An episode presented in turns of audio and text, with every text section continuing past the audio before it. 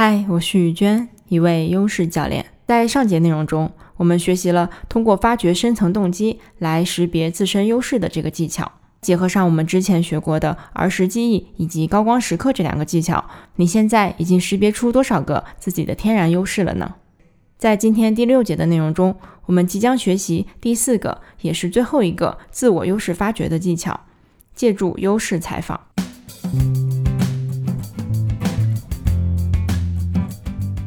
我们先来回顾一下前面三个技巧，都是在通过问自己一些问题来帮助自己去回忆，然后呢，借助我们回忆起来的，不管是儿时记忆，还是高光时刻，或者说任何一件你最近比较享受、做得很开心的事情，进行自我反思，从中识别出我们的天然优势。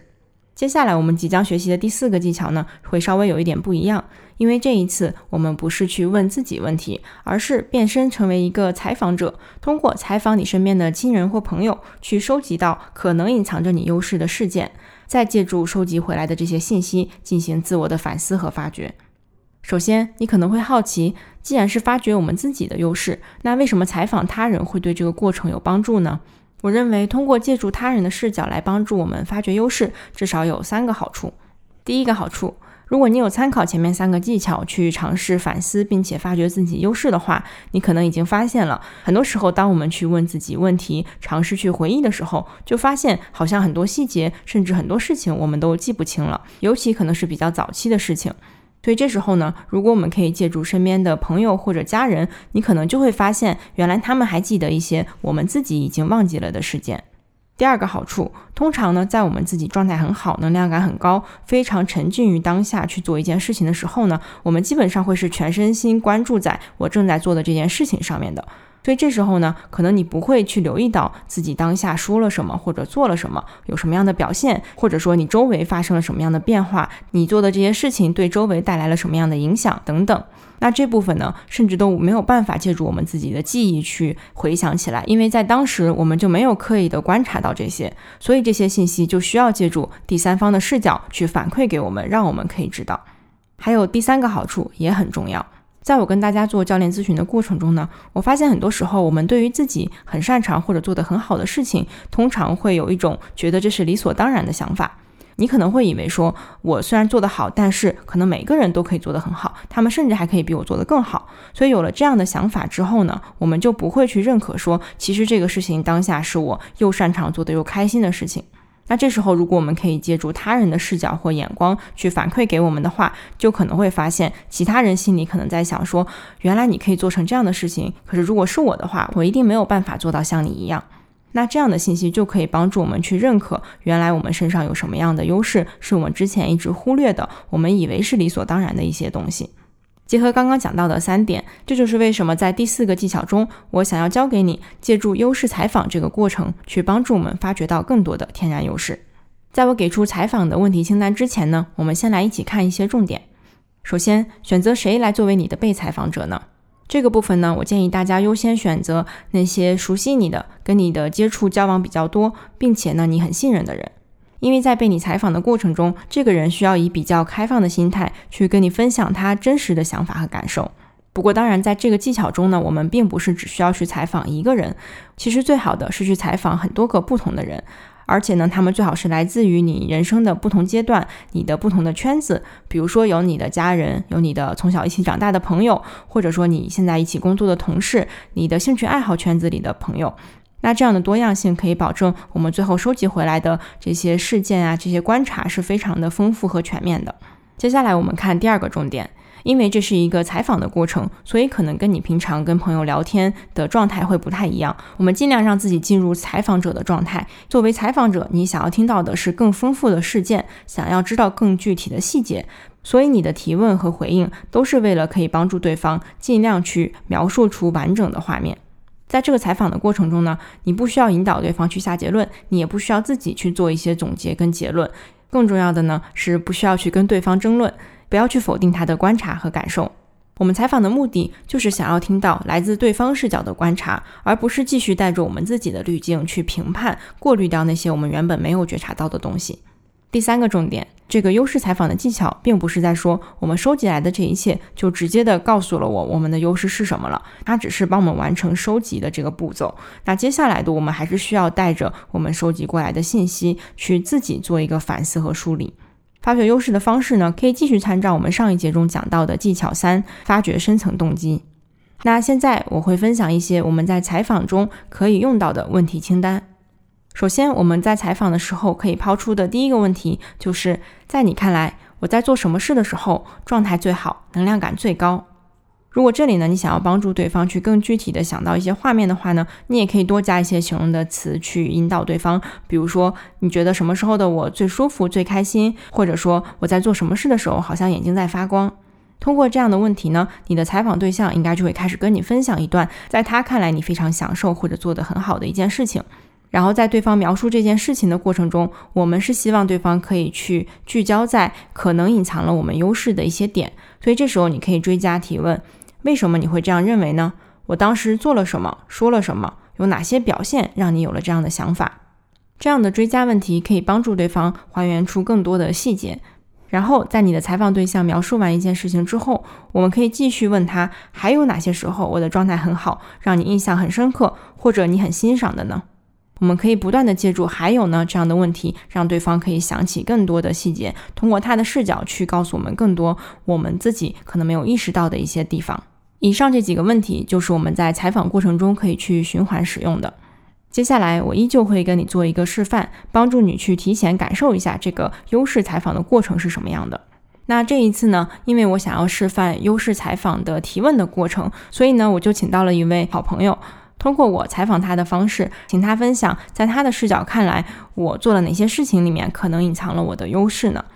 我们真实的采访过程呢，其实将近一个小时，因为你会发现这是一个特别愉快的过程，尤其是当你的采访对象是你很多年的朋友或者你的亲人的时候，在这个过程中，他可能会跟你分享非常多你自己已经遗忘的，或者你完全没有意识到的一些事情。因为时间的关系呢，我狠狠心，从我们将近一个小时的优势采访对话中，只剪辑出了六分钟左右的内容。在这个过程中呢，你会听到我尽可能只是用了一个简单的问题，去引出它可以描述更多的细节。我相信这样的采访过程，每一个人都会非常的不一样。接下来的示范呢，只是为了帮助你关注在如何保持客观的去请对方跟你分享更多的细节这个技巧上面。所以接下来就让我们一起来听一段优势采访的示范吧。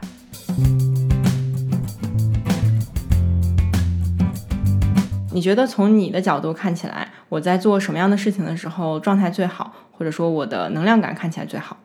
呃，比较近期的就是你在做那个工作坊的时候吧，我觉得那是在做你擅长的事情。其实做那个工作坊，我觉得还挺难的，因为很多人会有不同的问题，但你就很镇定，因为我觉得你平时你给我的感觉不是那种喜欢跟那么多人打交道、同时打交道的人，但是当时的你就是在发光的那种，就是在非常镇定的、非常有条不紊的去回答各种各样的问题。处在一个我觉得非常专注的状态，然后又做的真的是你喜欢的事情，然后就可以 hold 住全局。就这个时候让我觉得你的状态非常的好。就是作为观众，因为我当时是学员之一，我看着你，我就会觉得哇，这是一个非常专业的老师，非常热爱这个行业的老师。就在这个时候，我会觉得你状态特别的好。就是你刚刚说这个这个时候，你觉得是因为我做了什么或者说了什么吗？让你有这种感觉？反正我印象比较深的就是有不同的人去问你问题，嗯，然后那些问题真的还蛮难回答的。换的是我的话，我觉得我可能都会有点结巴，但是你没有，你很明显是经过深思熟虑的，而且就是因为你投入其中，做了足够的功课，而且那种想要让别人了解这一行，或者想让别人了解你所说的这个内容的时候，人的那个状态非常专业、非常专注的一个状态，包括在那一刻你散发出来的那种。掌控大局的那种气场，让我觉得突然觉得你很高。OK，嗯嗯，那其他的呢？就是除了这个工作坊之外的，有没有什么其他事情？你觉得我做的时候的这种自我自己的能量感看起来特别好的？嗯，还有一件事情是我印象比较深的。我记得当时你上大学的时候学那个专业，反正也不是你喜欢的，父母给你挑的。然后啊，你当时就想学日语，然后你就从零开始学日语，然后。呃，每一次都会跟我讲你学日语会遇到什么什么样的事情。然后我记得当时是呃，你有日本的小朋友过来，你要带他们来、来旅新加坡旅游，你当时我记得很忙，然后但是你还是非常高兴带着那些日本小孩去旅游了，然后呃就去在新加坡游览，然后当时你叫了我去当向导，因为你说你老迷路，就那个时候我会觉得也是一种很专注的状态，然后就是。我记得当时你妈还说，为什么你要逼自己做这么多事儿？然后你当时就跟你妈说，你说你们让我做事儿，我会做，我不会反抗，但是我要自己做的事儿，我一定要做。就这说这句话的时候，就让我觉得哇，你这个人在发光，就是有非常感觉非常有有自己的东西，就是我我的人生我要自己掌控，就这种感觉，嗯让我觉得印象非常的深刻。嗯，你记忆力太好了，不能记住我说了什么，但这个特别好，因为其实我我没有什么印象。你就是有很多这种坚持的时刻，无论是你是画画、学日语，就这种时刻都让我觉得你就是非常的享受在当下，然后非常的能够坚持。但是在别人看来，我们看来是坚持，在你看来你可能不是这样子。但是就是这种完全进入自己的世界，并且非常坚定的在自己的世界里做着自己喜欢的事儿的时候的那个状态，让我非常的欣赏。嗯嗯，我在想，就是除了这种呃专注啊，你在你看来这种嗯专注状态，有没有其他的一些场景？呃，还有就是帮我整理东西的时候，啊？真的吗？对，真的就是你，你可能不觉得做家务是你擅长的东西吧？但但是就是我我不知道做家务是你擅长的东西了。嗯，但是你当时在帮我整理我家东西的时候，也是一种非常专注跟速度吧，就是那种效率。嗯，就让我觉得你这个人怎么这么麻利呢？而且就是我记得当时我们家咖啡机大家都搞不懂。然后你当时马上就拿着我们的那个说明书开始一点点看，然后最后真的把那个咖啡机给整明白了嘛？是我说这好复杂好麻烦，要不然咱们下去买。但是你说、没事，我喜欢做这个，就是那个时候我也觉得哇，这个人在发光。就是感觉你在你看起来，其实很多时候我都是那种我喜欢的事儿，我好像就做的特别特别多，然后做的特别专注。包括我们养狗的过程当中，你就是你心里是非常清楚自己要什么的，然后周围很多人都给你养狗的意见什么，我很容易动摇，但是你不会，你就会判断说这个事情是不是我要的，是我要的我就做，不是我要我就不做。然后同时你给我传达的那种感觉也是这样，就是你很定，你知道自己要什么，而且就是你不 judge 的那一面吧。嗯我举个例子啊，我记得当时就是我我们当时有说过，就是做呃手账。嗯其实我不太理解为什么要做手账，我觉得好浪费时间啊。但是你当时告诉我，就是说这就是一个爱好，你做这件事儿你高兴，所以做这件事儿，就这么简单，就是不需要有那些。就是评价什么的，你不需要在乎别人评价你的，就是你也不需要去有那些评价。嗯，就这个事儿，可能在于对于你来说说这话，你可能就是随嘴一说，但我听的时候，我就会觉得你这个人很明事理，就让我觉得很清醒。就我说那些话是没有用的，我去 judge 那些东西是没有用的。你喜欢的人就喜欢嘛，不需要去做那么多评价。对，然后你那种不 judge 的态度，让我觉得你周围的朋友是各种各样的。嗯，所以你在跟大家谈谈东西的时候，其实是非常让我觉得你是非常谦虚的。然后，所以很，你看你周围的朋友类型是差别很大的。我觉得我虽然能欣赏别人的优点，但是我做不到像你这么 humble，我做不到像你这么客观，然后这么就是对别人所有不同的想法都是抱着一个非常乐意倾听的态度。包括你在做工作坊的时候，你就是有这样的一个态度，就是感觉非常包容的一个态度。然后，所以大家都愿意跟你说。然后在那个时候就会觉得你跟别人都不一样，我就会觉得你是一个非常温柔的人，而且你感觉你也是在学东西，你在吸收很多东西，因为大家都愿意跟你说，其实你是在吸收的，对然后你倾听的非常的专注，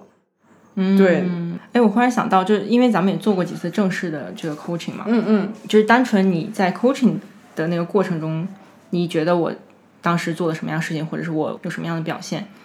我觉得当时你你做 coaching 的时候，我会非常印象深刻的吧，嗯。因为我是个讲故事的人，嗯，然后细节很多，然后逻辑很乱，但是你是那种马上可以抽出来的人，马上可以做出总结的人，做出判断。你的判断并不是 judge，就是你是非常快总结出来，而且非常准确，这是第一。嗯第二就是还是一样，就是有一种非常愿意倾听的态度，然后这不评判的这个态度，这个会会让人觉得非常的温柔，嗯愿意跟你说。嗯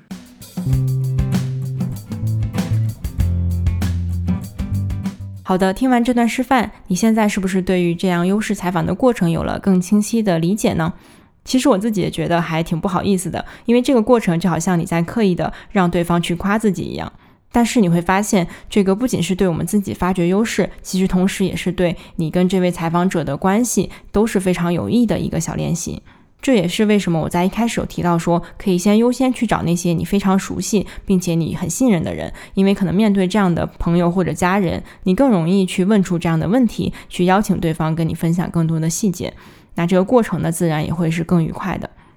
那回到我们刚才这段示范，我稍微做一个简单的梳理。虽然说我自己作为优势教练，的确是对自己的优势已经有了比较全面的了解，但是呢，通过我跟这位好朋友的优势采访，其实我也收获了一个我之前没有意识到的点，就是他不断的有提到我内心好像非常坚定的这一点。因为我自己之前的认知是我在做了教练之后才开始变得更加的坚定，更加相信自己的。但是呢，根据他提供的这些信息，我发现原来我在初中、高中的时候就已经让他感受到了我内心是很定、不容易慌的这样的一个特质。所以这对我来说就是一个很棒的惊喜，就是我发现原来我自己天然就有一个我们在 Strength Perform 里面叫做 Centered 的一个优势，就是天然内心会比较淡定，遇到事情不会慌。当然，可能结合上其他的，比如自我觉察力、判断力。这样的优势去帮助我长期以来都展现出他看到的这种外表非常的坚定的一个状态，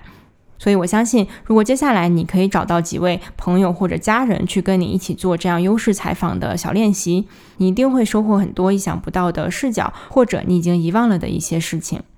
在我们收集到这些不同的视角和故事之后呢，我们接下来要做的就是利用自我反思，也就是我们在上一个技巧中讲到的一些问题的方式，去花一些时间，从这些事件中发掘出背后推动着你的，让你感受到能量感的这些天然的优势。关于借助优势采访这个小技巧的分享呢，就到这里了。截至目前，我在这个课程中设计的四个自我发掘优势的技巧，也就全部分享给你了。在下一节内容中，我们会学习如何把我们通过四个技巧发掘出来的这些零散的优势去做整合、梳理以及排序，从而得到我们可以去着重发展的最强优势组合。我们下期内容见。